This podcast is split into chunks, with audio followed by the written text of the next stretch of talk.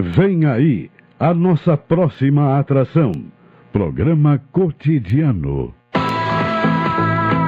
Entrevista. Reportagem nos bairros. Prestação de serviço. Previsão do tempo. Informações do trânsito. Notícias de Pelotas e da região. Programa Cotidiano. O seu dia a dia em pauta. Apresentação Caldenei Gomes.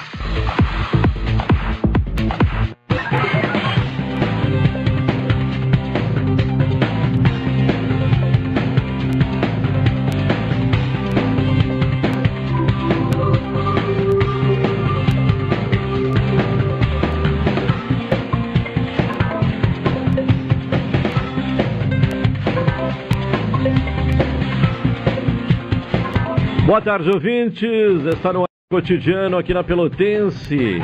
Sexta-feira, 3 de fevereiro de 2023. Céu nublado em Pelotas. Chuva uh, uh, pela manhã, né? Mas uh, ontem à noite houve uma chuvinha até legal, né? Nada que resolva o problema da estiagem, mas tivemos uma chuva um pouco mais significativa. Já hoje, é, de acordo com o Laboratório de Agrometeorologia da Embrapa, uh, o registro é insignificante, né? porque é de apenas uh, 0,6 milímetros. Ontem deu 2,4 milímetros. O acumulado anual é de 61 milímetros. A temperatura neste momento, temperatura amena, né? 26 graus e 4 décimos, 76% a umidade relativa do ar, a sensação térmica em 28 graus e 4 décimos. A máxima registrada hoje, às 12 horas e 19 minutos, 27 graus e 3 décimos. O Elivelton Santos me acompanha na parte técnica, Tony Alves na central de gravações. A produção do cotidiano é de Carol Quincoses, direção executiva da Rádio Pelotense de Luciana Marcos, direção geral de Paulo Luiz Goss. O ouvinte pode participar do cotidiano, mensagem para o 984-311-620 e nos acompanhar além dos uh, 620 AM da Pelotense pelas plataformas digitais. O Instagram da Pelotense é o arroba Pelotense 620 oficial o e-mail www.radiopelotense.com.br ou então baixando os aplicativos Tunin e uh, Radiosnet. Falamos em nome de Supermercado Guanabara. Ofertas para refrescar o verão é no Guanabara, Expresso Embaixador aproximando as pessoas de verdade. Café 35 Coffee Store na Avenida República do Líbano, 286 em Pelotas. Telefone 3028 3535. Doutora Maria Gorete Zago, médica do trabalho, consultório na rua Marechal Deodoro, número 800, sala 401, telefones para contato 32 25 55 54, 30 25 20 50 e 981 14 10 00. Cicred, gente que coopera, cresce. E NET HD TV com Now, ligue 21 23 4623 ou vá na loja na rua 15 de novembro, 657 e assine já, consulte condições de aquisição. Vamos, informa vamos às informações do tempo, vamos à previsão meteorológica do Centro de Pesquisas e Previsões Meteorológicas da Universidade Federal de Pelotas. Informações nesta sexta-feira, uma previsão do tempo, Eliane Alves. Nesta sexta-feira, áreas de instabilidades associadas a um centro de baixa pressão continental, com pancadas de chuvas e trovoadas. Nas regiões sudoeste, sudeste, campanha, variação de nebulosidade com possibilidades de pancadas de chuva isoladas. Os dados extremos observados hoje em Pelotas, temperatura mínima 21,4 graus às 4 horas, umidade relativa máxima 98%, e o total acumulado em 24 horas de precipitação foi de 4,3 milímetros.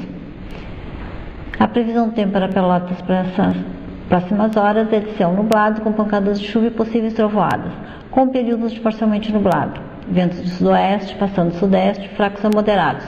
Temperatura máxima prevista 27 graus. Para amanhã, sábado, a previsão é de céu nublado com pancadas de chuva, com períodos parcialmente nublado. Ventos do sudoeste, fracos a moderados. Temperatura mínima em torno de 21 graus e a máxima em torno de 28 graus. Para domingo, a previsão é de céu nublado com pancadas isoladas de chuva, com períodos parcialmente nublado. Ventos do sudoeste, passando sudeste, fracos a moderados com rajadas ocasionais. Temperatura mínima em torno de 19 graus e a máxima em torno de 27 graus. Essa previsão foi elaborada por Eliane Alves e Henrique Repinaldo, do Centro de Pesquisas e Previsões Meteorológicas da Universidade Federal de Pelotas. Também informações do tempo, previsão meteorológica aqui no programa cotidiano, diretamente do Centro de Pesquisas e Previsões Meteorológicas da Universidade Federal de Pelotas. O Instituto de Previdência e Servidores Públicos Municipais de Pelotas, o Previpel, inicia neste ano uma uh, iniciativa uh, até então inédita, né? portanto, uma iniciativa inédita voltada para o segmento da primeira infância. A partir de segunda-feira, dia 6, o órgão começa a colocar em prática, junto aos aposentados e pensionistas, o projeto Cuidando de Quem Cuida. A proposta consiste, neste primeiro momento, na elaboração de um levantamento dentre os serviços beneficiários do Previpel para identificar aqueles que convivem, cuidam, têm a guarda ou responsabilidade por crianças de até 8 anos de idade.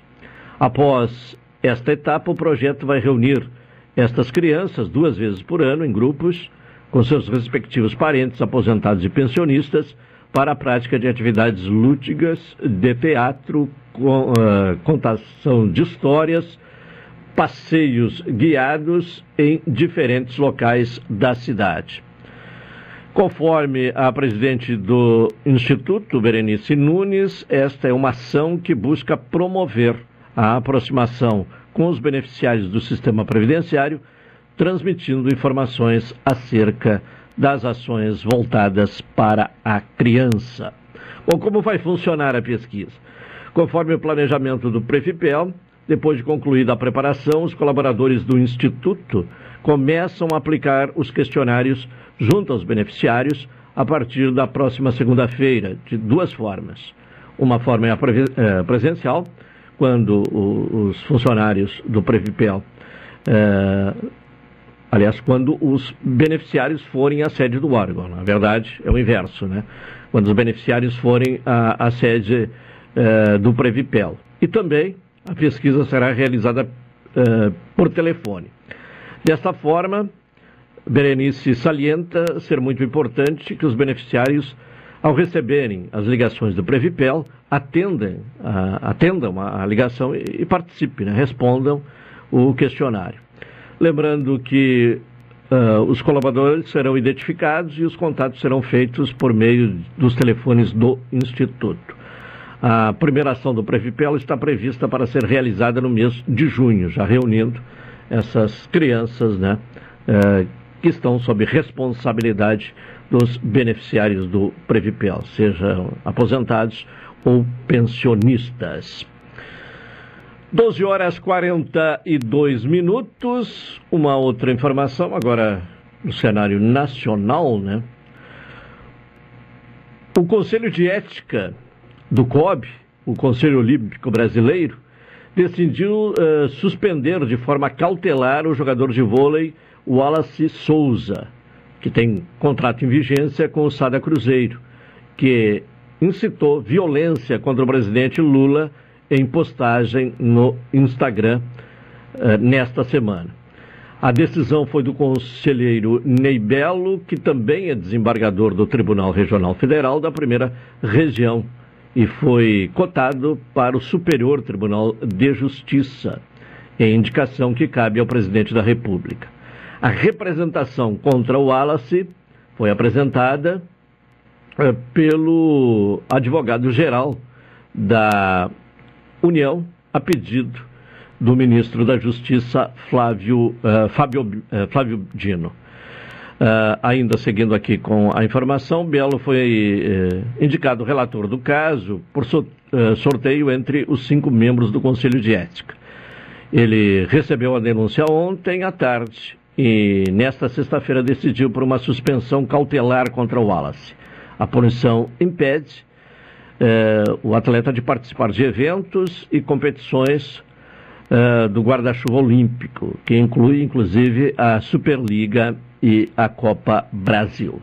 O Wallace é acusado de ter violado o Código de Conduta Ética do COB e do Movimento Olímpico ao compartilhar no Instagram uma enquete que incitava uh, um tiro, né, que, que, fosse dado um tiro no, uh, na cara do presidente Lula. Inclusive, embora com um contrato em vigência com o Cruzeiro, esse contrato uh, segue valendo, obviamente, mas o Wallace foi afastado da equipe mineira. 12h45, vamos ao intervalo, retornaremos à audiência.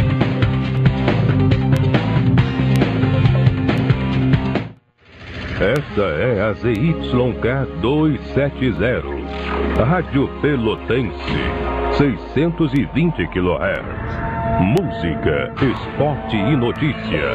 Rádio Pelotense, 10 kW, a mais antiga emissora gaúcha. A Rádio Show da Metade Sul. Amor, como é que você consegue relaxar aqui nessa muvuca? Ah, curte as férias, vai meu bem. As contas estão em débito automático, as transações eu confiro aqui, ó, no App Cicred. Tá tudo sob controle. Eu vou me estressar pra quê? Coco, olha o coco! Ó, quer um coco? Ele aceita Pix. Pra tudo que o verão pede, tem Cicred. Pagar, investir, transações, saldo e muito mais. Baixe o app e leve o Cicred aonde você for. Café 35 em todo lugar.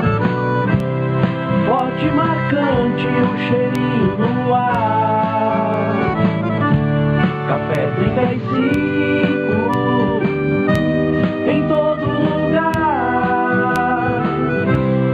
Forte marcante como a história do Rio Grande.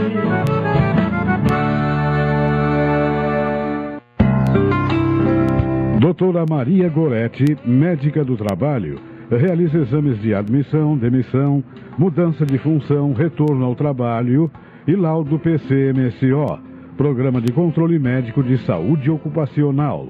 Atendimento nas empresas e no consultório médico, Rua Marechal Deodoro 800, Sala 401, fone 3225 5554 e 981 14 10 00. Um pequeno passo para o homem, um grande salto para a humanidade. Foram as primeiras palavras de Neil Armstrong ao pisar na Lua. Nossa história conversa com a tua. Há 60 anos, a AGERT, Associação Gaúcha de Emissoras de Rádio e Televisão, está presente nos momentos que revolucionam o nosso mundo. Compadre, tu viu que estão querendo pisar em Marte agora? Eu vi e vou assistir comendo aquela pipoquinha. A GERT 60 anos, em sintonia com o agora. Vem aí a abertura da colheita da uva e a 33ª abertura oficial da colheita do arroz. A Rádio Pelotense se identifica com o setor e estará presente nos dois eventos. Dia 11 de fevereiro, na abertura da colheita da uva, e de 14 a 16 de fevereiro, na abertura da colheita do arroz. Apoio: Semear, Produtos Agrícolas e Veterinários, InfoSafra, Tudo para Irrigação, P Aguazina, Arrozeira Pelotas, dedicação para produzir a qualidade que você merece. Feder Arroz, Sindicato da Indústria de Arroz de Pelotas. Rádio Pelotense, 620 AM, todo mundo ouve. Programa Cotidiano. O seu dia a dia em pauta. Apresentação Caldenei Gomes.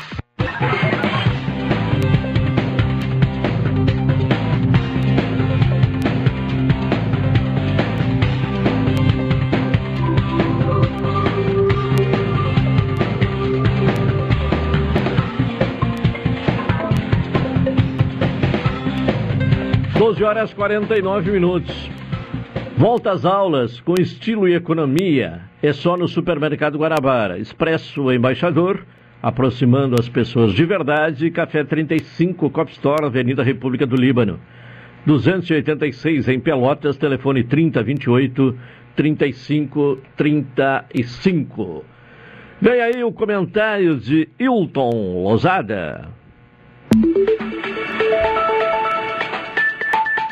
Cidadania e Sociedade. Uma abordagem dos principais assuntos do dia no comentário de Hilton Lousada. Hilton Lousada, boa tarde. Boa tarde, Caldenei. Boa tarde, ouvintes da Pelotense. Nesta sexta-feira, quais são os temas aqui no Espaço de Cidadania e Sociedade? Bem, Caldenei, ainda que a realidade brasileira pareça um reality show no qual a vida vai se desenvolvendo através de reações tardias a algumas descobertas, é necessário encarar a realidade. E mais recentemente, a realidade, mais precisamente a transparência internacional, nos informou que o Brasil está na posição de número 94 no ranking mundial da corrupção. A organização Transparência Internacional diz que o resultado o posicionamento do Brasil neste ranking é consequência do desmanche dos marcos legais e institucionais anticorrupção nos últimos quatro anos. O Brasil ocupa a 94ª posição, com 38 pontos no ranking mundial da corrupção, publicado pela organização na última terça-feira, dia 31 de janeiro. O índice utilizado, o IPC, Índice de Percepção da Corrupção, tem por objetivo avaliar a isenção do setor público em 180 países, com notas que vão de zero, que significa altamente corrupto, até a nota 100, que significa muito íntegro. De acordo com a Transparência Internacional, o resultado é consequência do desmanche acelerado dos marcos legais e institucionais anticorrupção que o país havia levado décadas para construir e a degradação das instituições democráticas do país durante a gestão de Jair Bolsonaro. O relatório cita também as investigações contra a corrupção, e dentre elas a que aponta envolvimento do senador Flávio Bolsonaro, PL do Rio de Janeiro, em esquema de rachadinha na Assembleia Legislativa do Rio de Janeiro. Investigações essas que foram paralisadas ou arquivadas. Não é preciso muito esforço para compreender que em momentos de desestruturação democrática, como estes que vivemos nos últimos quatro anos, e que estão cobrando a cada dia o seu preço, os organismos de controle deixam de ser prioridade. Ainda que haja um elevado nível de comprometimento e qualificação dos servidores que lá trabalham, há sem dúvida nenhuma uma gestão política de assuntos que deveriam se ater àquilo que diz o artigo 37 da Constituição Federal, ou seja, defesa da legalidade, da moralidade, da impessoalidade, da publicidade e da eficiência.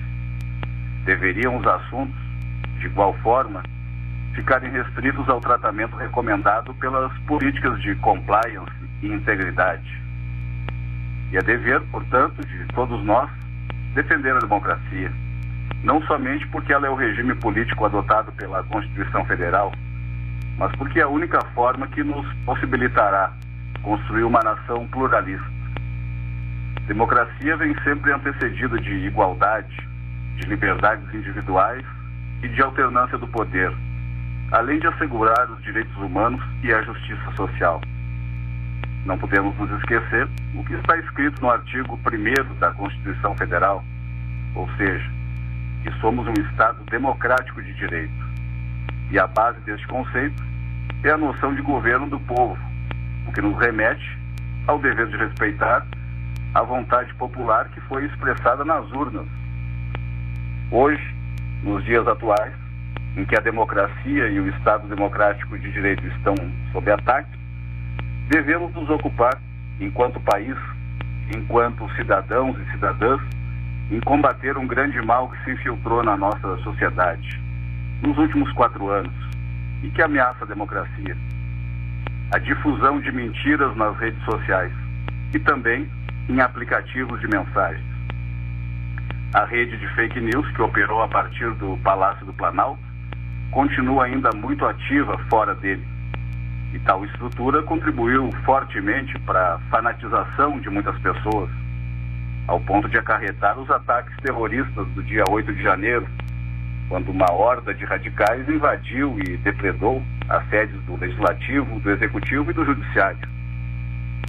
Tomemos como exemplo apenas uma única mentira: a de que houve fraude nas urnas eletrônicas e que ao Exército teria sido negado o acesso ao código-fonte. Apesar de todas as refutações divulgadas por diversas instituições credenciadas e confiáveis, algumas pessoas, não muitas, mas barulhentas, até hoje continuam convictas de que ocorreu fraude na eleição de 2022. O encaminhamento dessa mentira partiu de alguma fonte, enviada a milhares de pessoas receptivas a esse tipo de notícia, sendo retransmitida por radicais a milhares de outros, pelo que se pode entender do tamanho do, desse potencial destrutivo das fake news. Na verdade, as urnas eletrônicas vêm sendo usadas pela Justiça Eleitoral desde 1996 e nunca houve fraude comprovada nas eleições brasileiras durante esse período. Há testes que comprovam sua inviolabilidade ao contrário, a votação por cédulas e papel, como queria Bolsonaro, sempre possibilitou fraudes eleitorais e seria um retrocesso. Por outro lado, o código-fonte, que dá os comandos para o sistema eletrônico de votação, esteve aberto durante um ano para inspeção por todas as entidades legitimadas a fiscalizar o processo eleitoral, inclusive ao Exército. Também é falsa a desinformação propagada por bolsonaristas de que a Justiça Eleitoral tenha negado o acesso do código-fonte ao Exército. Nesse momento, é necessário promover a despolitização dos militares. A política, notadamente a partidária, não poderá entrar nos quartéis, sob pena de subverter a hierarquia e a disciplina, princípios básicos das Forças Armadas. Isso precisa ser repudiado por todos os brasileiros e pelas lideranças que temos na Marinha, no Exército e na Aeronáutica. Nesse sentido, são muito importantes os esclarecimentos feitos pelo comandante do Exército, o general Tomás Miguel Ribeiro Paiva, quanto ao papel dos militares numa democracia. Não nos interessa saber qual o pensamento político dele, qual sua ideologia, mas sim que ele é um profissional que compreende a missão que lhe foi reservada pela Constituição e se submete inteiramente a essa diretriz. Então, é isso. Para além disso, ouvintes da Rádio Pelotense, o que mais haveria para ser dito? Eu me propus no início do comentário a falar sobre corrupção e trouxe informações levadas ao mundo por uma organização confiável, a Transparência Internacional, que nos coloca em uma posição nada confortável quanto à percepção da corrupção e à isenção do setor público em 180 países. Ao longo do comentário, me afastei do assunto corrupção e migrei para outros assuntos e deixei o tema de lado. Isso foi feito, evidentemente, com um motivo. E o motivo foi de demonstrar como é possível construir uma alternativa discursiva ao tema da corrupção preenchendo o tempo que deveria ou poderia ser destinado à discussão da corrupção com outros temas, das mais diversas naturezas, ainda que temas importantes e necessários. O que se viu nos últimos anos foi a utilização intensiva de discursos públicos tendentes a ignorar questões fundamentais da nossa vida em sociedade. Esconder a corrupção, jogá-la para debaixo do tapete não vai ajudar. Ela continuará lá, até que sobre elas sejam jogadas luzes, até que sobre elas seja despejado o desinfetante da luz do sol. Jogar luzes sobre os atos praticados pelo Estado e pelos agentes públicos sempre será necessário. Quando a corrupção é escondida, a desgraça se apresenta. E descobri-la de forma tardia, muitas vezes significa a perda de vidas humanas. Precisamos ter consciência de que, numa democracia, a participação social e política não se restringe ao voto. A corrupção é um dos grandes males da nossa República e precisamos estar vigilantes, pois quando deixamos de lado a questão da corrupção, os resultados são degradantes. Caldenei. Tá bem, Hilton Lozada. Boa tarde, bom final de semana e até segunda-feira. Bom final de semana, bom final de semana aos ouvintes da Pelotense e até segunda.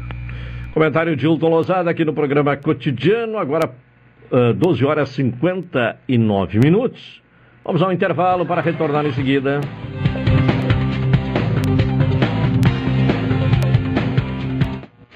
Esta é a ZYK 270, Rádio Pelotense, 620 kHz.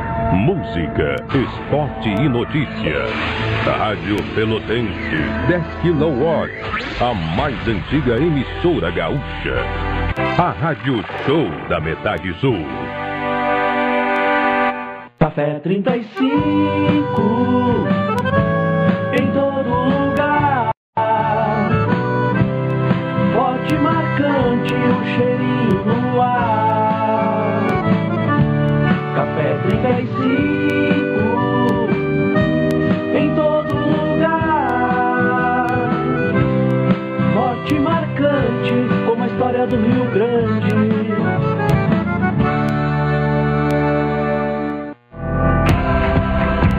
Vem aí a vigésima Expofesta Regional da Melancia e 11 primeira Feira de Agricultura Familiar de Pedro Osório no Parque do Sindicato Rural. Dias 11 e 12 de fevereiro. Shows, praça de alimentação, parque de diversões, área de acampamento, a tradicional etapa do Veloterra e distribuição gratuita de melancia gelada e fatiada. Destaque para os três grandes shows. Serginho Moa. Então vá, vai em busca dos seus sonhos. Nenhum de nós. Sempre estar lá e voltar. E Sandro Coelho. Eu tô pedindo porta pro seu coração. É imperdível. Pedro Osório te espera. Patrocínio Corsan. Evoluir nos define. Governo do Estado do Rio Grande do Sul. Novas façanhas.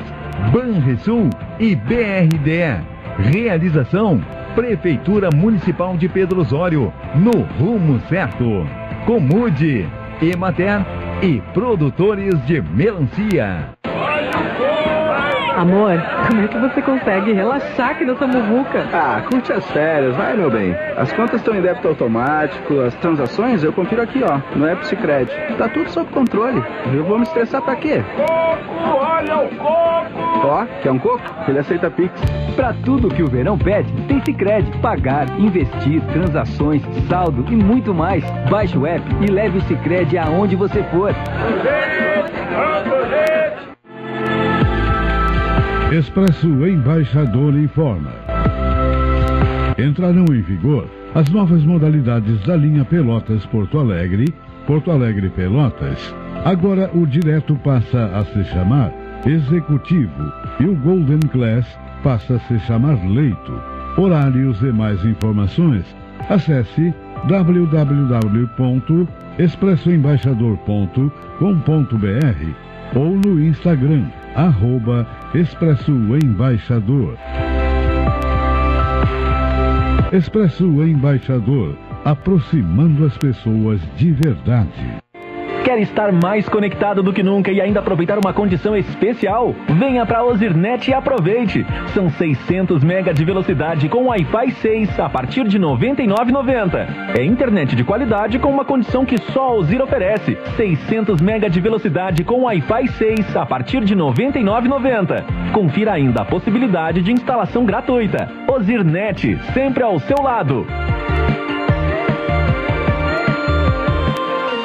Programa Cotidiano. O seu dia a dia em pauta. Apresentação Caldenei Gomes.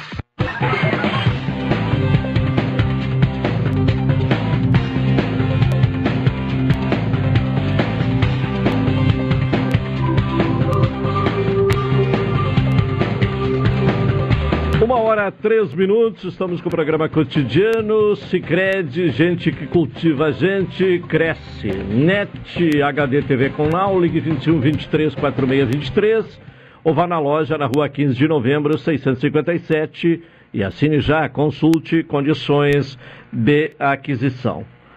Dia 1 de fevereiro, anteontem, eh, começou mais um ciclo legislativo. Eh, vamos ouvir o representante de Pelotas na Câmara dos Deputados, deputado reeleito, vai para o segundo mandato consecutivo, deputado Daniel Treciak. Deputado, boa tarde. Boa tarde, boa tarde, Caldenei, boa tarde a todos os amigos da Rádio Pelotense. Um prazer poder estar aqui com vocês no programa cotidiano, falando com toda a audiência da Rádio Pelotense, todos os amigos de Pelotas, da Zona Sul do Estado, né, do qual eu tenho uma responsabilidade muito grande poder, mais uma vez, representar na Câmara dos Deputados em Brasília.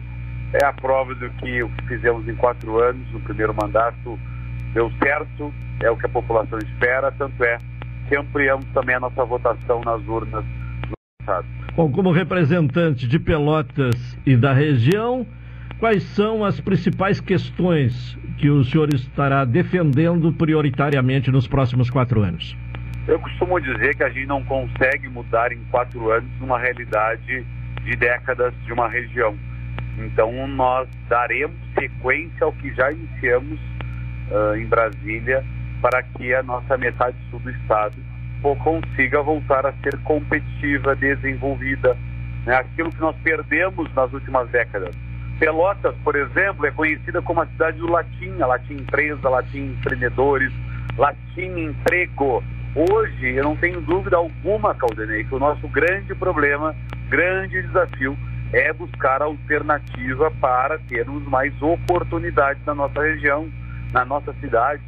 Então, para que isso ocorra, nós temos que criar um ambiente favorável, nós temos que criar um cenário para atrair os investimentos, para que o empresário possa dizer: olha, eu vou investir lá na zona sul do estado e não mais aqui onde estava pensando em abrir uma empresa. Então, nós temos que crescer o estado do Rio Grande do Sul de forma uniforme, mas olhar para a nossa metade sul com uma, com uma lupa, de forma muito atento para que a gente possa ter oportunidades de emprego. E pautas importantes para que esse cenário seja favorável é, por exemplo, obras de infraestrutura. Nós temos que acabar logo com a duplicação da BR-116, tem que tirar do radar essa obra e colocar outras obras de infraestrutura importantes. Então a BR-116 já é uma vitória. E a audiência da Pelotense lembrar, Claudinei, vai ver que lá em 2019 quando cheguei em Brasília, nós não tínhamos nenhum quilômetro da BR-116 entregue. Nenhum, zero. Hoje, quatro anos depois, nós já temos mais de 130 quilômetros entregues dos 211, mais de 70% da obra concluída. Ainda falta, claro que falta, mas como eu disse no início da minha resposta, não são em quatro anos que a gente vai mudar a realidade de décadas de uma região. Mas já é um avanço, já são conquistas importantes e a população da região sul pode ter a certeza do meu compromisso com essas pautas de infraestrutura. Como, por exemplo, o lote 4 da BR-392, que dá acesso ao nosso porto do estado, em Rio Grande. Obra essencial também para o nosso desenvolvimento, afinal de contas, o porto do nosso Rio Grande do Sul é aí, na nossa metade sul. Então nós temos que ver todo esse potencial que nós temos trabalhar para que essas obras aconteçam, como eu disse, tirar do radar a BR-116, concluir logo essa obra, para que possa entrar na fila de espera, por exemplo, o lote 4 da 392, a nova ponte sobre o canal São Gonçalo, porque pense, vamos pensar essa logística do desenvolvimento. Sai a carga que é escoada pelo nosso, pelas nossas rodovias do porto. Se a ponte, acontece acidente dessa ponte que divide Pelotas e Rio Grande, que une, na verdade, não divide, que é a ponte sobre o canal São Gonçalo, aí ninguém mais atravessa, ninguém mais passa, para, ninguém vai a Rio Grande, ninguém de Rio Grande vai a Pelotas, ninguém pega uh, estradas, rodovias. Então nós temos que pensar sim numa nova ponte sobre o canal São Gonçalo, nós temos que pensar sobre também a nova ponte lá em Jaguarão, que também é uma ponte importante para o Mercosul. Nós temos muitas obras a acontecer e é esse cenário que o poder público tem a capacidade de poder transformar para atrair investimentos.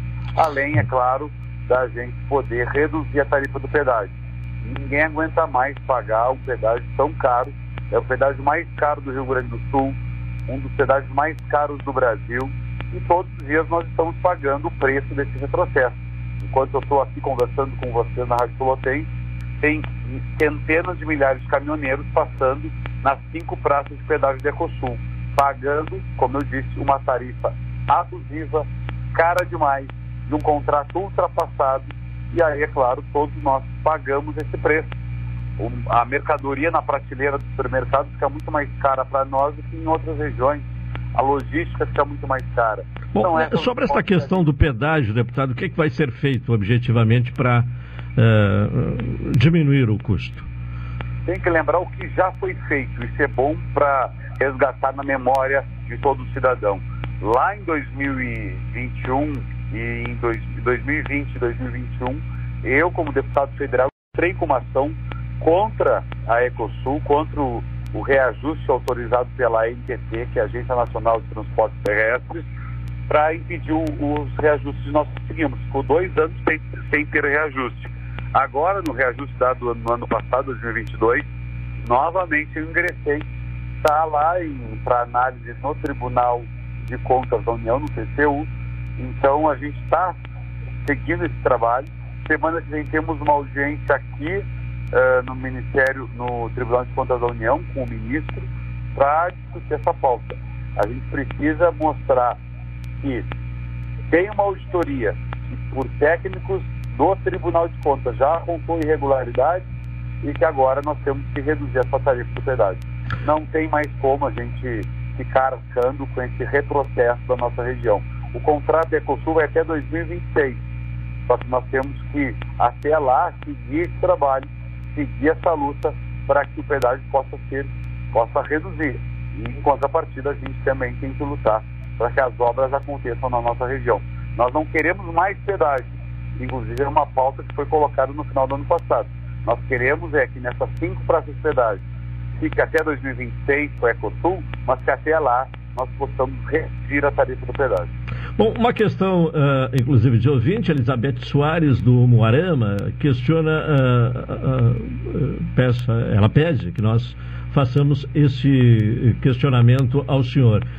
se há alguma previsão de terminar o asfalto, a colocação de asfalto no trecho de acesso à colônia Z3.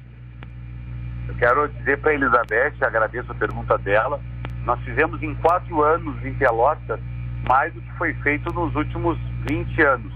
Foram 41 ruas contempladas com recursos que eu destinei. Recursos esses que todos os deputados federais têm direito, têm uma prerrogativa, está na Constituição lá de 1988. Então, se a gente não tem deputado, as coisas não acontecem na nossa cidade.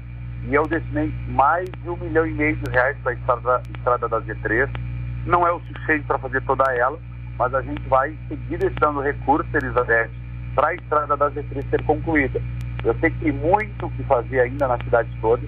Eu pego alguns exemplos de obras que nós iniciamos e que não tivemos recursos suficientes para terminar. Como a rua Doutor Antônio Félix Caputo, lá na Zona Norte, na, na, na Zona Norte de Pelotas, lá nas Três Ventas, lá a gente já colocou um milhão de reais. Só que não deu para concluir com um milhão de reais. Agora tem, obviamente, esse compromisso da gente colocar mais um milhão de reais lá para que a obra da Félix Caputo termine. Assim como na estrada da Z3, nós vamos colocar mais recursos para que a obra siga andando. Porque eu digo, né, é melhor a gente colocar recursos e a obra ter início do que a gente não fazer nada, que é o que infelizmente acontecia em Pelotas nos últimos anos. Como eu disse, são 41 ruas já requalificadas na cidade de Pelotas, além de tantas outras obras importantes, como uma pista de skate, com uma requalificação do Parque Dom Antônio Zatter, antiga Praça dos Macacos, como iluminação de LED no próprio Moarama, onde mora Elizabeth, fez esse questionamento.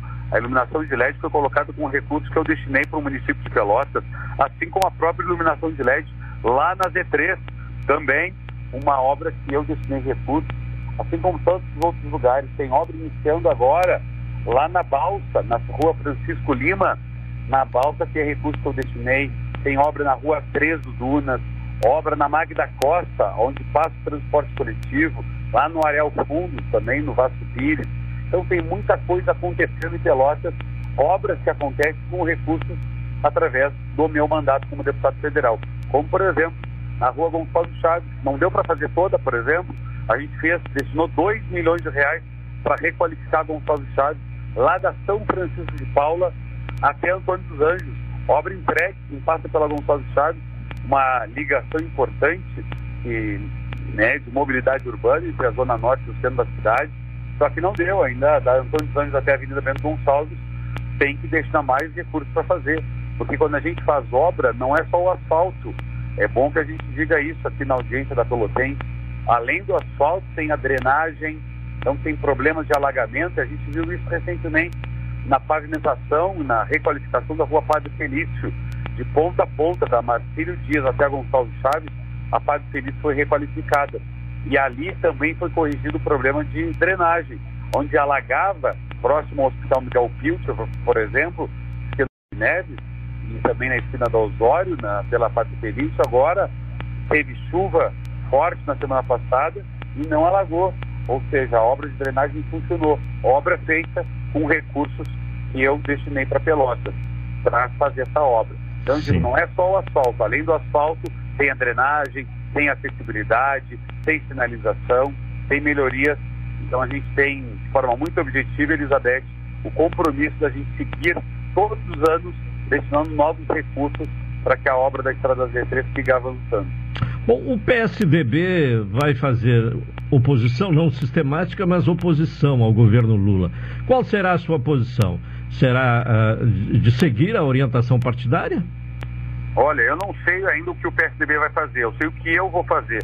Eu vou ser oposição ao governo Lula, eu não apoio esse projeto, eu não defendo corruptos, então seja ele de que partido for. Eu não defendi esse projeto. Agora, eu quero deixar muito claro também, Caldenei, que não é por isso que eu vou fazer oposição do quanto pior, melhor. Não é assim que funciona. Eu torço para que o Brasil dê certo. É como se todos nós estivéssemos dentro de um avião e o piloto desse avião fosse o presidente da República. A gente não vai querer que esse avião caia, porque se o avião cair, todos nós caímos juntos. Eu quero que o Brasil dê certo. Eu quero que esse avião decole e que possa ter progresso, possa evoluir. Agora, é claro, eu tenho as minhas críticas desse governo por tudo que eu acredito na moralização da política. Como eu disse, serei oposição, mas responsável, a favor do Brasil, a favor que o Brasil dê certo, a favor das reformas tão importantes, como a gente vem falando. A reforma tributária é essencial para o Brasil.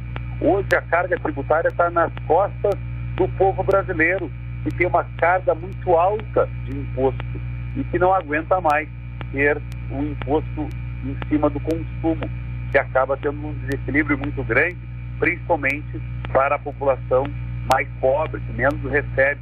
Então a gente tem que inverter essa lógica. O governo também já demonstrou esse interesse, o governo federal. Então nós, eu serei a favor de uma reforma que seja boa para o Brasil. Repito, sou oposição, mas oposição sendo responsável com o Brasil. Eu quero e trabalho muito para que o nosso país dê certo. Bom, o, o senhor votou contra uh, a, a, PEC e, que permitiu o pagamento do auxílio emergencial de 600 reais, né? Uh, possibilitando o pagamento de 600 reais uh, do Bolsa Família, que vai voltar a ser chamado Bolsa Família. Por que votou contra? a proposta, na verdade, de, de manter os 600 reais dos dois candidatos que foram ao segundo turno. também votaria contrário se o Bolsonaro tivesse sido eleito? É uma questão de responsabilidade fiscal. Tem que encontrar o equilíbrio. Essa, esse é o grande desafio do Brasil. Muitas vezes as pessoas falam, ah, é a favor do capital ou é a favor do social? Eu sou a favor dos dois, eu sou a favor do capital e sou a favor do social. Só que quando estoura uma conta, quem paga é justamente a população, a camada mais vulnerável.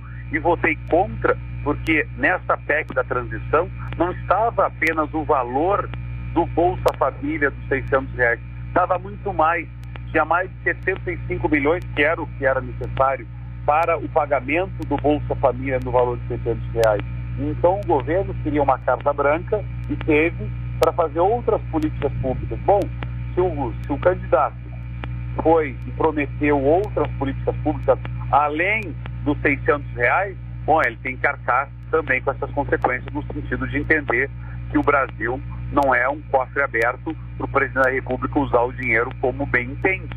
Então eu votei contra e votaria novamente, porque a favor da responsabilidade fiscal, cuidando social. Só que nessa PEC da transição não tinham apenas os recursos para a aplicação do Bolsa Família no valor de 600 reais. Tinha para outras políticas públicas que eram promessas de campanha do presidente.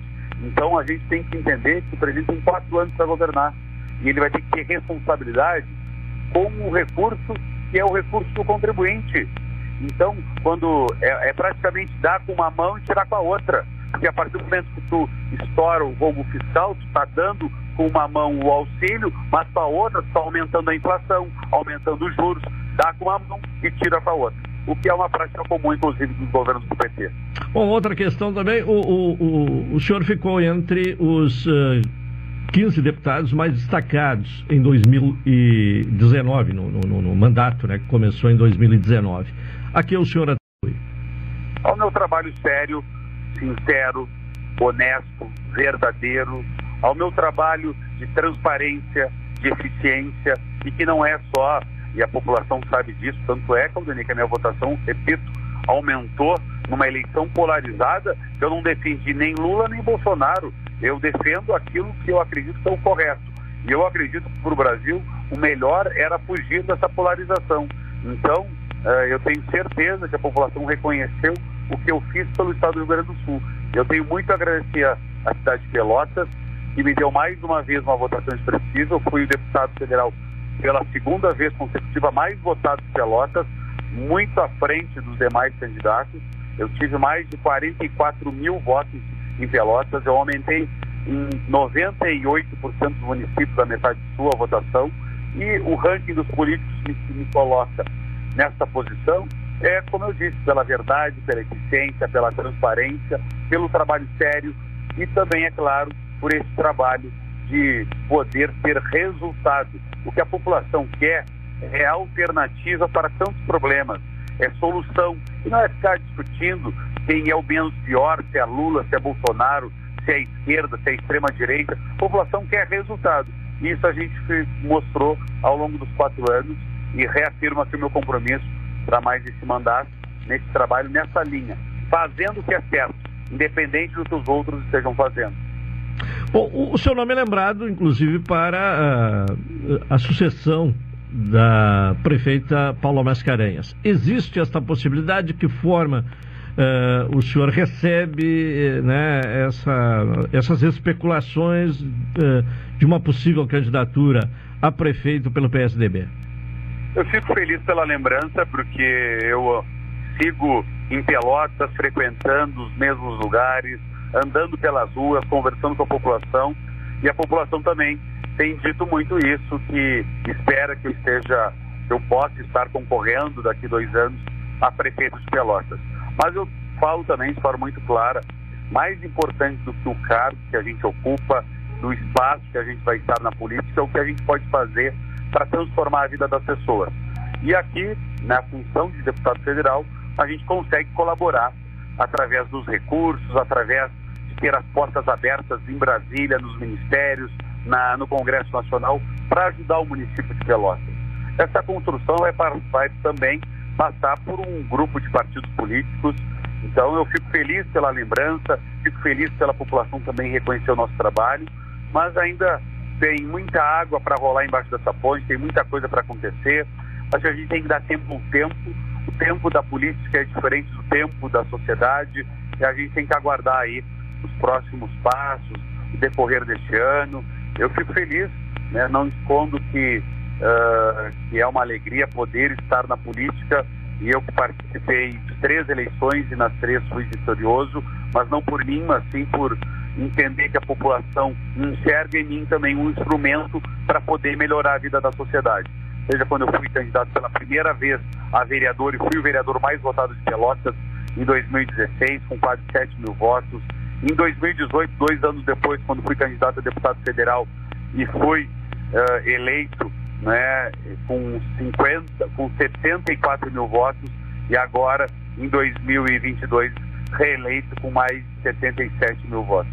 Então é, é dar tempo ao tempo, fico feliz, a responsabilidade é muito grande uh, e a relação que a gente tem em Pelotas ela é de uma sintonia ímpar, a parceria junto com a prefeita Paula, com o vice-prefeito Demar, ela é muito boa, as coisas acontecem ao natural, não é nada forçado, então a gente também tem que aguardar. O partido tem outros nomes também que podem né, querer e, e é natural almejar aí esse espaço na Prefeitura Municipal de Pelotas. Então vamos dar tempo ao tempo para que as coisas aconteçam. Tá certo. Deputado Daniel Treziak, muito obrigado pela sua participação aqui no Cotidiano. Uma boa tarde e um bom trabalho aí em Brasília. Obrigado, Claudinei. Um abraço a ti, um abraço a toda a equipe da Rádio Pelotense, um abraço a toda a audiência. Eu aproveito para deixar aqui um convite para que também possam nos visitar no nosso escritório. Nosso escritório está de Casa Nova em Pelotas, inclusive. Meu escritório em Pelotas é na rua Gonçalves Chaves, 3002, quase esquina Amarante. Rua Gonçalves Chaves, 3002. O pessoal pode ir lá, levar uma sugestão, pode levar lá um pedido então, é, é um escritório para Pelotas e para a Zona Sul, para que todo mundo possa sentir muita vontade de poder estar no nosso gabinete. Quem não consegue ir a Brasília, vá no nosso escritório aqui em Pelotas, na rua Gonçalves Chaves, 3002, porque, como eu disse, é a casa da Zona Sul, é o nosso escritório. Então, obrigado mais uma vez. E tem também o nosso telefone de contato, que é o nosso CDD, 539 9945 9045. O pessoal pode anotar aí o nosso número 99945 9045. Nosso WhatsApp é esse aí, além de querer também o pessoal uh, nos seguir nas redes sociais. Grande tá abraço, abraço a todos os amigos da Rádio Pelotense e a toda a audiência. Tá bem, muito obrigado. Participação do deputado Daniel Teresiak, conversando conosco aqui no programa cotidiano. 1 e 26 vamos ao intervalo, voltaremos em seguida.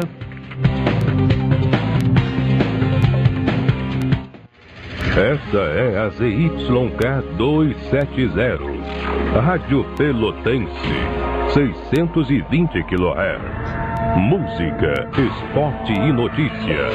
Rádio Pelotense, 10 kW, a mais antiga emissora gaúcha. A Rádio Show da Metade Sul.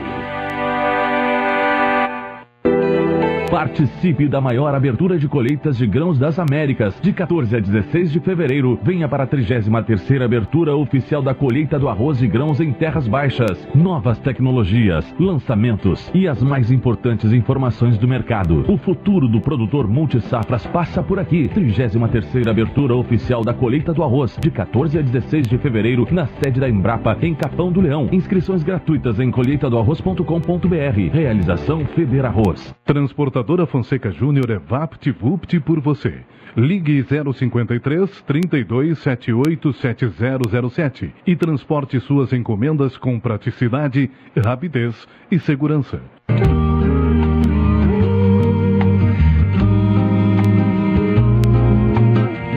Numa folha qualquer, eu desenho um navio de partida. A Rádio Pelotense, do A Papelaria Criativa e Ótica Lume convidam todos os ouvintes a participarem da campanha Volta às Aulas. Doe cadernos, mochilas, lápis, canetas, borrachas, folhas de ofício. Sua doação é muito importante. Um menino caminha e caminhando chega no muro. Campanha Volta às Aulas. Vamos juntos escrever um futuro melhor para as nossas crianças. Pontos de arrecadação do A Papelaria Criativa tem sempre algo especial para você. Rua Senador Mendonça, número 20. Fone 3221-5619. Ótica Lume. Nosso foco é a sua visão. Sete Esquina Osório. Rádio Pelotense. Rua Alberto Soveral, número 64.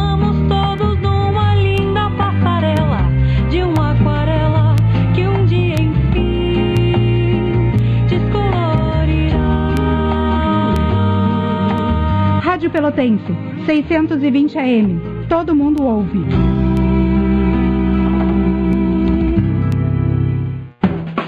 Venha para o bloco de parcelinhas tá aqui. é um desfile de parcelas que cabem no seu bolso. Aproveite!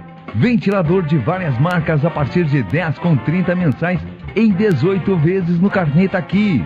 Roku Express. Transforme a sua TV em uma Smart TV de verdade por 22 com 30 mensais em 18 vezes no Carneta Aqui. Pisos a partir de 23,90 o um metro quadrado. E na compra de pisos, azulejos e porcelanatos, ganhe 20% de desconto na argamassa. Vá logo conferir numa loja Taqui ou acesse o site taqui.com.br. Taqui, tá em casa. Expresso Embaixador informa. Entrarão em vigor as novas modalidades da linha Pelotas Porto Alegre, Porto Alegre Pelotas. Agora o direto passa a se chamar Executivo e o Golden Class passa a se chamar Leito. Horários e mais informações, acesse www.expressoembaixador.com.br ou no Instagram, arroba Expresso Embaixador. Expresso Embaixador, aproximando as pessoas de verdade. Café 35 em todo lugar. Forte marcante o cheirinho no ar. Café 35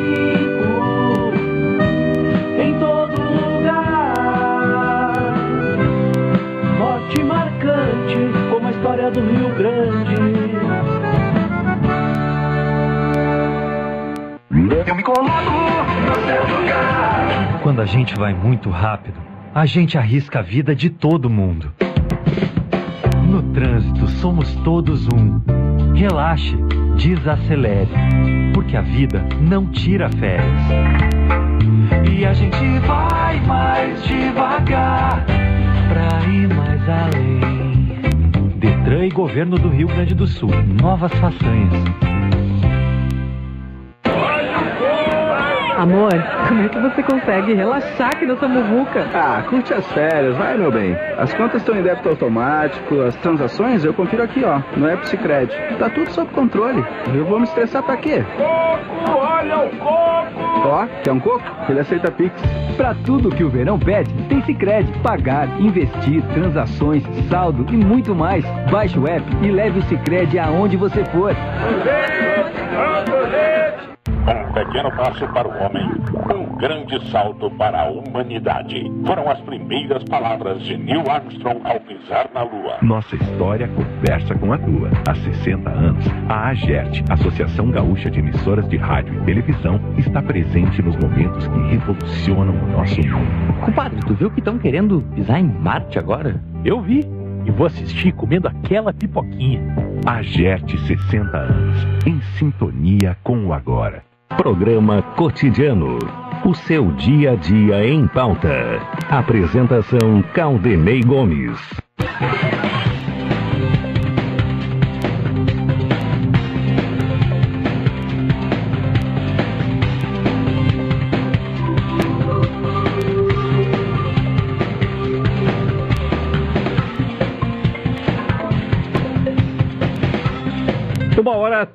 32 minutos. Estamos com o programa cotidiano aqui na Pelotense nesta sexta-feira. Ofertas para refrescar o calor é, no supermercado Guanabara. Expresso Embaixador aproximando as pessoas de verdade. Doutora Maria Gorete Zago, médica do trabalho, rua Uh, Marechal Deodoro, número 800, sala 401, telefones para contato 32 25 55 54, 30 25 20 59, 81 14 10 00. Seguindo aqui com as informações desta sexta-feira, né? De céu nublado, possibilidade de pancadas de chuva à tarde. O ministro dos Direitos Humanos e da Cidadania, Silvio Almeida, concedeu entrevista hoje ao portal Wall News, eh, tarde, eh, e ele afirmou de que as denúncias que foram recebidas eh, pela sua pasta indica que existiu uh, um propósito uh, da gestão do ex-presidente Jair Bolsonaro de exterminar os Yanomamis do país, disse o ministro, abre aspas. Isso tudo precisa ser devidamente investigado. O que, nos, uh, o que nós recebemos são esses relatos. Pedimos as providências necessárias.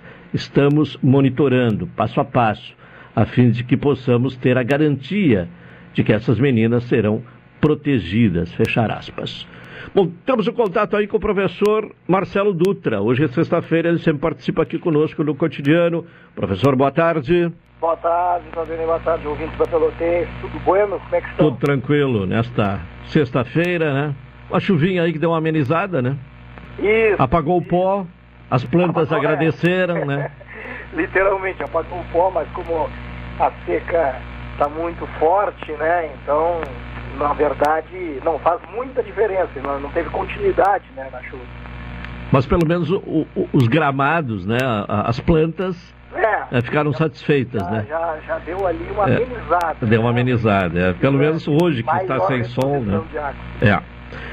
Bom, uh, professor, começou dia 1 né, a 56 legislatura no Congresso Nacional. Expectativa, especialmente uh, em relação à postura dos parlamentares quanto a estas pautas que o senhor defende, especialmente é. relacionadas ao meio ambiente. Bom, é, especialmente falando né, da, da, do novo ano legislativo, a gente reserva as primeiras expectativas são de que projetos encaminhados absurdos, né, que estão estavam tramitando no Congresso, ou melhor, estão tramitando no Congresso, que eles sejam guardados na gaveta, né? E retirados de pauta e de cena, porque na verdade fazem parte daquele plano maior de destruição que vinha sendo tocado pelo governo anterior, né? E que, de certa maneira, acabou ganhando contornos e sendo fortalecido dentro daquele Congresso, né? Daquela época, daquele momento. Então, eu espero que nessa nova composição do Congresso, que teve algumas renovações importantes, particularmente no Senado, que boa parte dessas pautas antiambientais elas sejam retiradas. Até mesmo porque os absurdos começaram a aparecer, né? E especialmente aqueles que a gente tem visto no território amazônico, né? que é uma zona de se tornou uma zona de criminalidade, né? onde nunca se viu tanto crime ambiental junto reunido é um território de disputa, né? é um território de morte, é um território em que é, práticas ilegais em, em, busca da tomada à força dos recursos vêm exterminando né? populações originárias, né? indígenas, e aí os Yanomamis é um bom exemplo disso, mas não são os únicos a sofrer com invasões de terras, com é, subtração de recursos e doenças né, levadas pelo contato direto com o homem branco. Então, é, coisas como do tipo é, licenciamentos previstos né, de exploração mineral em terras indígenas ou coisa que o valha, projetos dessa natureza, projetos de enfraquecimento dos órgãos ambientais, projetos de é, retirada da, da, da, da, participação social dos conselhos, essas coisas todas elas precisam ser restabelecidas, voltar ao seu estado normal para que o trabalho ambiental né, necessário de conservação e de uma caminhada de um país que se volta para a sustentabilidade, ou seja, que faz produção com características de sustentabilidade, que faz produção sem levar em consideração né, a destruição dos recursos, pelo contrário, né, que produz e conserva os recursos, até mesmo porque não há produção possível sem a manutenção dos recursos, o desdobramento dos recursos é o que produz a economia e não ao, contrário, né? Então há uma dependência a, a, absoluta né? da, da, da, economia, da disponibilidade dos recursos, e se a gente não cuida, a gente perde e perdemos todos. Então eu espero que nessa nova legislatura, né, nessa nova composição do Congresso, nesse novo espírito de governo e nessa nova fase que o Brasil está passando, que a gente tenha as oportunidades de reconstruir um pouco daquilo que foi destruído. Isso não vai ser rápido, vai demorar um pouco, mas que a gente comece a partir daqui seguir uma nova rota. Bom, no final do ano passado, se não me falha a memória, cinco projetos né, relacionados ao meio ambiente estavam tramitando, foram acelerados né, na reta Tá. final. Eh, Não houve tempo né, de, de aprovação, né? Não, mas, mas eles estão por lá, né? Mas eles estão por lá. Então, o que não pode, eles não podem ser, o que não pode acontecer é que sejam levados, a, levados em frente. Eles precisam ser retirados de cena, precisam cair no arquivo como memória de um momento triste do país, mas daqui para frente a gente precisa ter é, propostas que levem em consideração isso que a gente está vivendo, né, num cenário internacional de retomada, né? O Brasil estava fora do mundo, o Brasil agora retorna ao mundo.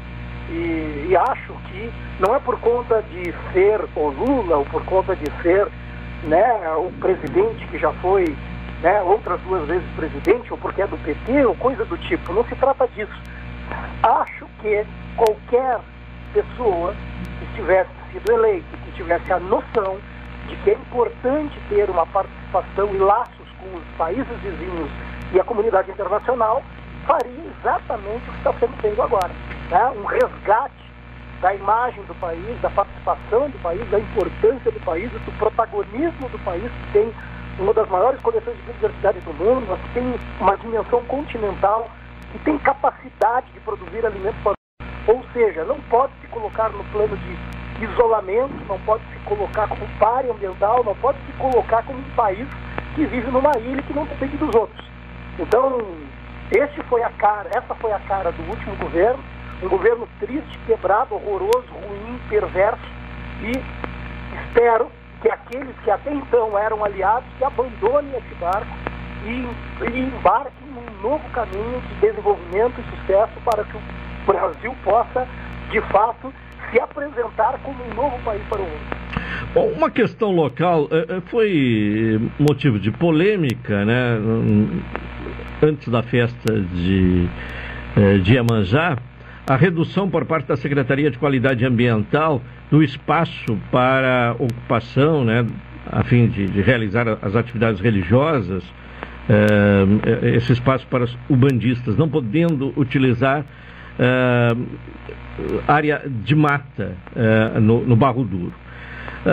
Sobre esse tema, inclusive, ouvimos aqui o secretário de Qualidade Ambiental, Eduardo Schaeffer, e na oportunidade ele falou de uma outra questão, da, falta de meios para fiscalizar a ocupação eh, da Mata do Totó para acampamento. Não é meio contraditória essa questão, né? Há justificativa para não permitir atividades religiosas na área de mata, mas não tem como fiscalizar o acampamento na Mata do Totó.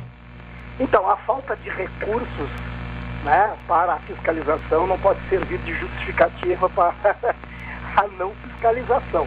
Né? É uma obrigação do município. Da mesma maneira que a gente vê esses absurdos acontecendo na Amazônia ou em qualquer outra região do país, em que, quando pressionado um governo, se manifesta dizendo que não tem condições de fiscalizar, e isso não é resposta. Né? Na prática, é, lembro é, bem quando é, fiz uma forte campanha para mostrar o que vinha acontecendo na margem do Arroio Pelotas, isso lá no governo Eduardo Leite, enquanto prefeito, e eu, somente eu, Marcelo, um professor, um cidadão pelotense interessado nas questões ambientais do município, eu embarquei né, em diversas é, é, operações de ida e vindas na margem do arroio e consegui observar e registrar os equívocos ambientais, os danos e crimes que estavam acontecendo ali. Então, se eu, um cidadão comum, consigo fazer isso, como é que uma estrutura, como é que uma instituição, uma secretaria do município não consegue fazer o mesmo? Então, isso, isso, não, isso não é resposta. Né? Para, para, para outros efeitos também, no que diz respeito ao Laranjal e, sobretudo, a Mata do Totó, nós temos ali, neste momento, uma coleção enorme de ocupações que vem crescendo. Da última vez que eu contei, haviam 17 ocupações. E acredito que já devam haver muitas outras. E não são ocupações temporárias. Não são ocupações temporárias. Não é para veraneio, né? Não é para ficar ali no verão, né? Então, mas são pessoas que estão se instalando ali com o objetivo de com o tempo, de se apropriarem daquele espaço, e aí, obviamente, a consequência disso é aquela mata toda que já está ficando perfurada simplesmente ser perdida. Por outro lado, né, há, uma, há, uma, uma manifestação por parte da Secretaria dizendo que são terras de terceiros, né, que é, na prática se a fiscalização for mais intensa, que pode acontecer daquela área acabar sendo doada para o município e aí se torna a responsabilidade do município. Eu até acho que se isso fosse possível, que muito bom. Agora, o fato, que é o que a gente está vendo, é que há uma degradação de uma área de preservação permanente de interesse público e mesmo que seja de terceiro, então que esse terceiro seja procurado e seja colocado na condição de que ele tem que proteger aquele patrimônio, porque apesar de ter uma propriedade, é um patrimônio que corresponde a uma área de preservação permanente. Então não poderia estar sendo degradado da forma que está, não poderia estar sendo ocupado da forma que está, aos olhos vistos de todo mundo. E pior, não vem sendo feito absolutamente nada. Então, aquela é uma situação crítica, é uma situação caótica, é mais uma das questões é, ambientais que Pelotas carrega para além de tantas outras que nós temos por aí. Então, é muito triste, né? Talvez, e é uma das áreas mais degradadas, né? É uma, é uma área bastante degradada e uh, talvez, infelizmente, exista, obviamente, por trás disso tudo, um interesse, né?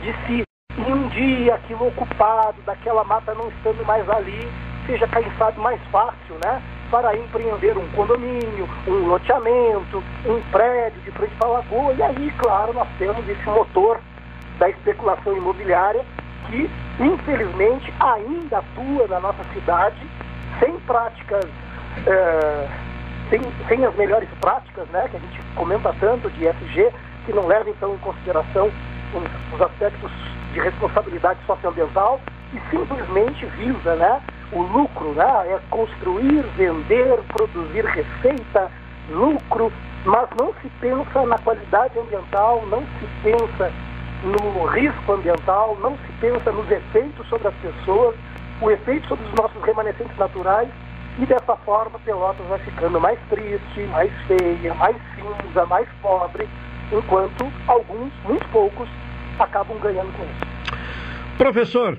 muito obrigado por hoje. Até a próxima sexta-feira. Até a próxima. Um grande abraço. Um abraço, professor Marcelo Dutra, conversando conosco aqui no Cotidiano. 1h46, estamos no intervalo? Vamos a ele então, retornaremos em seguida.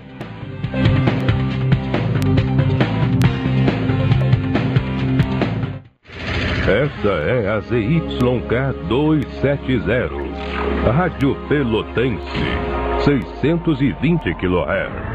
Música, esporte e notícia. Rádio Pelotense, 10 kW, a mais antiga emissora gaúcha. A Rádio Show da Metade Sul. Café 35, em todo lugar. Forte marcante, o cheirinho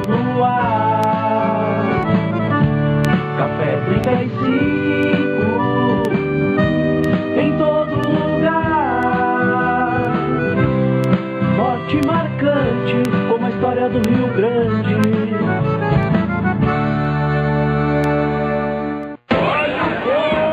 Amor, como é que você consegue relaxar aqui nessa muvuca? Ah, curte as férias, vai meu bem. As contas estão em débito automático, as transações eu confiro aqui, ó, no App Cicred. Tá tudo sob controle. Eu vou me estressar pra quê? Coco, olha o coco! Ó, quer um coco? Ele aceita Pix. Pra tudo que o verão pede, tem Cicred. Pagar, investir, transações, saldo e muito mais. Baixe o app e leve o Cicred aonde você for. Um pequeno passo para o homem, um grande salto para a humanidade. Foram as primeiras palavras de Neil Armstrong ao pisar na Lua. Nossa história conversa com a tua. Há 60 anos, a AGERT, Associação Gaúcha de Emissoras de Rádio e Televisão, está presente nos momentos que revolucionam o nosso mundo. Compadre, tu viu que estão querendo pisar em Marte agora? Eu vi. E vou assistir comendo aquela pipoquinha. AGERT 60 anos, em sintonia com o agora. Eu me coloco no seu lugar. Quando a gente vai muito rápido, a gente arrisca a vida de todo mundo. No trânsito somos todos um. Relaxe, desacelere, porque a vida não tira férias. E a gente vai mais devagar pra ir mais além. Detran e Governo do Rio Grande do Sul. Novas façanhas. Programa Cotidiano. O seu dia a dia em pauta. Apresentação Caldenei Gomes.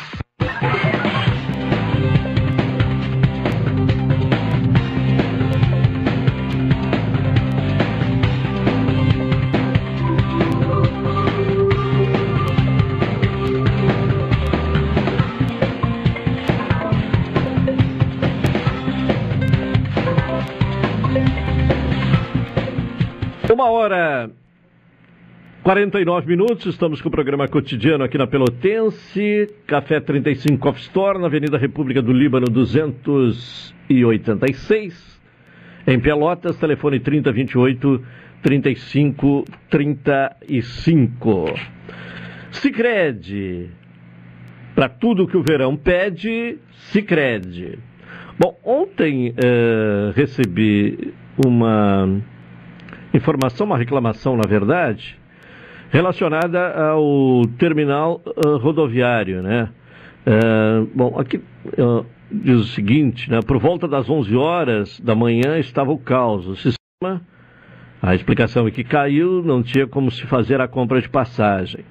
Aí, quando a gente ia perguntar a orientação, esta era de comprar direto no ônibus. Se formou uma fila enorme e o fiscal era quem fazia a venda. A Interpel sem ação.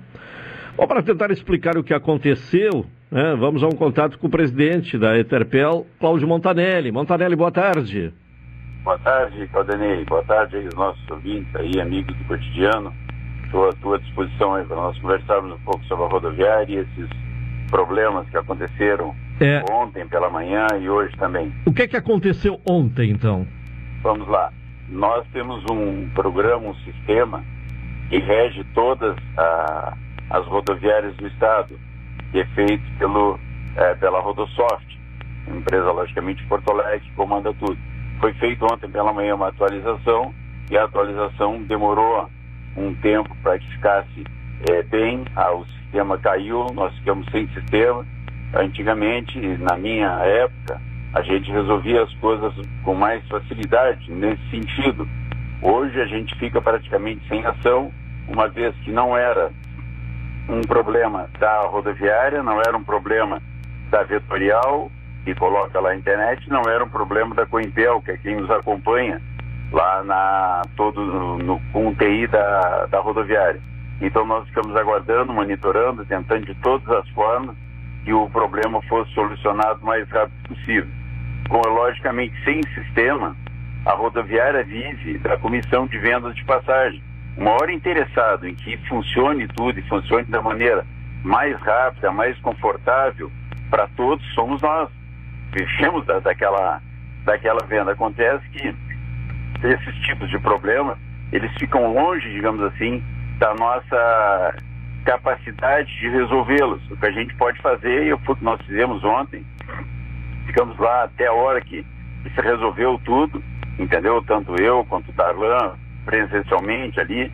E o que acontece? Quando chega no horário dos ônibus, nós não podíamos deixar que as pessoas não viajassem por conta de não terem comprado a passagem, uma vez que a culpa não era das pessoas que foram lá comprar as passagens. A culpa era do sistema que não funcionou naquele momento. Foi feita uma atualização, a atualização não ajudou no, no, na parte da manhã e foi se resolver próximo do meio-dia. Então a orientação era que todos viajassem. Esse talvez, esse talvez não, esse foi o desconforto para as pessoas que estavam lá, né? Tiveram Sim. que embarcar e fazer Por o- quanto tempo o sistema ficou fora do ar? Olha, ele ficou fora do ar um tempo. Ele primeiro teve problemas, começou com lentidão, tudo mais e tal, depois, mais próximo, entre 9 e 10 horas, ele começou a ter problemas e foi se ajustar depois do meio-dia. Quer dizer, foi bastante tempo, isso é. Enfim, é muito ruim, mas é, a gente ficou sem ter o que fazer, aguardando que a própria empresa resolvesse o problema, né? Bom, uh, quando dá esse tipo de problema, porque a tecnologia é muito interessante, né? Uh, mas quando dá um problema, tudo para, né? Não tem como fazer a venda de forma manual, como era feito antigamente? Não tem. Não tem como fazer, porque toda a venda passa pela Rodosoft, e que depois distribui, logicamente, o que a, a, o que de direito para cada um. Digamos, a parte, tem uma parte da passagem que é da empresa, uma parte da passagem que é da rodoviária, e essa distribuição é feita por eles, não é feita por nós. Então nós, infelizmente, ficamos ontem aguardando que se resolvesse. E a gente procurou fazer, inclusive com o apoio do, do pessoal dos responsáveis, tanto da embaixador quanto da rainha, da Planalto, o pessoal que estava saindo ali, para que a gente é, criasse o menor transtorno possível, sabendo que transtornos houveram, mas que houvesse o menor transtorno possível para aquelas pessoas que iriam viajar. Até porque o maior transtorno seria não viajar, né? Isso, com certeza é. absoluta, que todos viajaram. Sim. Entendeu? Quem, na verdade, quem o prejudicado ontem, nesse meio, nesse tempo, foi a Interpel, a rodoviária, e as pessoas que foram, não foram, não comprando as passagens na rodoviária ou não comprando no posto IFSUL, nós não temos como ganhar a comissão. E hoje pela manhã. É, é, qual foi o problema de hoje, então?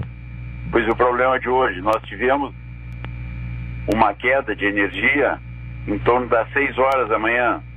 E com isso ela derruba o sistema também. Aí nós conseguimos recuperar, aí sim nós conseguimos intervir, porque não era um problema do sistema, era um problema elétrico. A gente fez os contatos que tinha que fazer com a CE Equatorial e o pessoal é, fez uma correria para resolver. nesse meio tempo, nós mantivemos as atividades, exceção a, da, a dos telefones. Muita gente poderia poderá ter ligado pela manhã e não ter conseguido é, contato nos telefones. Né? Mas nós conseguimos manter a venda de passagem por conta do gerador. O gerador ficou abastecendo todo o sistema e o Darlan, que é nosso administrativo, ficou toda manhã lá até uma da tarde, quando se resolveram de uma forma definitiva tanto as questões é, da parte elétrica quanto as questões do telefone, ficou tudo funcionando. Mas hoje o problema, em tese, era um problema menor do que o problema de ontem. Ontem nós não tínhamos ação com o problema, não conseguimos fazer nada. Hoje nós conseguimos intervir e não deixar de fazer a venda das passagens. Né? Então, enfim, mas são problemas que a gente lamentavelmente tem que enfrentá-los e a gente sabe do, do desgaste, do desconforto. Eu quero aproveitar a tua a tua audiência aí para pedir desculpas às pessoas, aquelas que estavam contando, digamos, de ali comprar e ir direto para o ônibus, tudo. Houve um transtorno, mas que não é. E as pessoas assim... que estavam comprando passagem para viajar num outro horário, num outro dia, e tiveram que. Eh, eh, foram para casa e tiveram que voltar, eh, retornar em é. outro momento. Eu acredito que algumas poderão, poderia ter acontecido isso, mas acho que a maioria, em seguida, quando regularizou tudo, elas puderam, digamos, fazer a compra com, com um horário posterior àquele que estava acontecendo esse, esse problema. E me parece assim que a questão maior era de quem chegou ali, queria comprar passagem para viajar, né? Esse sim, esse, esse o sistema fora do ar nós não temos como, como efetivar, né? Certo. Bom, todo o sistema de venda de passagens em todas as rodoviárias é, é, estão interligados, é isso? Sim, estão interligados pela Rodosoft, faz esse, essa interligação e faz a distribuição do movimento para todas as rodoviárias, a, as vendas que são feitas, a, a questão das encomendas também. Ontem nós tivemos problema com as encomendas também, que, enfim, não funcionando o, a venda de passagens, não funciona as encomendas, depois ela, quando normalizou, normalizou as duas coisas, e a Rodosoft controla tá? tanto, digamos assim, a, a emissão de passagens quanto a movimentação das encomendas. Certo. E como é que foi o movimento nesse feriado aí? Pois o movimento foi bom. Não, eu não tenho, logicamente, ainda um número exato, mas ah, com relação para que a gente tenha uma ideia, os nossos ouvintes tenham uma ideia daquilo que nós vendíamos antes de começar a pandemia, que era cerca de 90 mil passagens por mês, nós hoje estamos vendendo 70, fechamos o mês de janeiro com 73% daquilo que nós vendíamos, ou seja, ainda com uma queda de 27% nas vendas. Isso é, um, é uma queda que é com a volta das aulas, tudo a gente espera amenizar um pouco, mas não sei se nós chegaríamos de novo, chegaremos de novo na venda que nós tínhamos antes da pandemia, né? Então, a gente, mesmo assim, vem fazendo uma, uma série de, de alterações ali, visando é, que as pessoas tenham é, segurança, tenham conforto ali na, na, na, na rodoviária para justificar exatamente o, o, porquê de uma rodoviária, né? Que é exatamente proporcionar segurança na compra da passagem, proporcionar um conforto e proporcionar segurança, né? Isso a gente tem tentado fazer com as duríssimas penas por conta da nossa diminuição significativa nas receitas, né? Certo. Tá bem, Montanelli. Muito obrigado pela sua participação. Uma boa tarde. Tá ok. Um grande abraço. Cláudio Montanelli, presidente da Interpelo, então trazendo esclarecimentos sobre esses dois problemas que ocorreram na rodoviária ontem, durante praticamente toda a manhã, né, que não, não foi possível emitir passagens, né, e aí criou uma grande confusão, portanto, segundo Montanelli não há alternativa, quando cai o sistema, não tem como fazer a venda né, manual, é preciso é, acessar o sistema, e, e também hoje pela manhã, por conta de um corte, né, de uma queda na, na energia elétrica, né, no fornecimento de energia elétrica. Estamos chegando ao final do programa cotidiano desta sexta-feira. Estaremos de volta na segunda, às 12h30, né? Agradecendo a audiência de todos que nos acompanharam nesta sexta. Retornaremos na segunda. Vem aí o Cláudio Silva com a Super Tarde aqui na Pelotense. Boa tarde a todos, bom final de semana. Até segunda.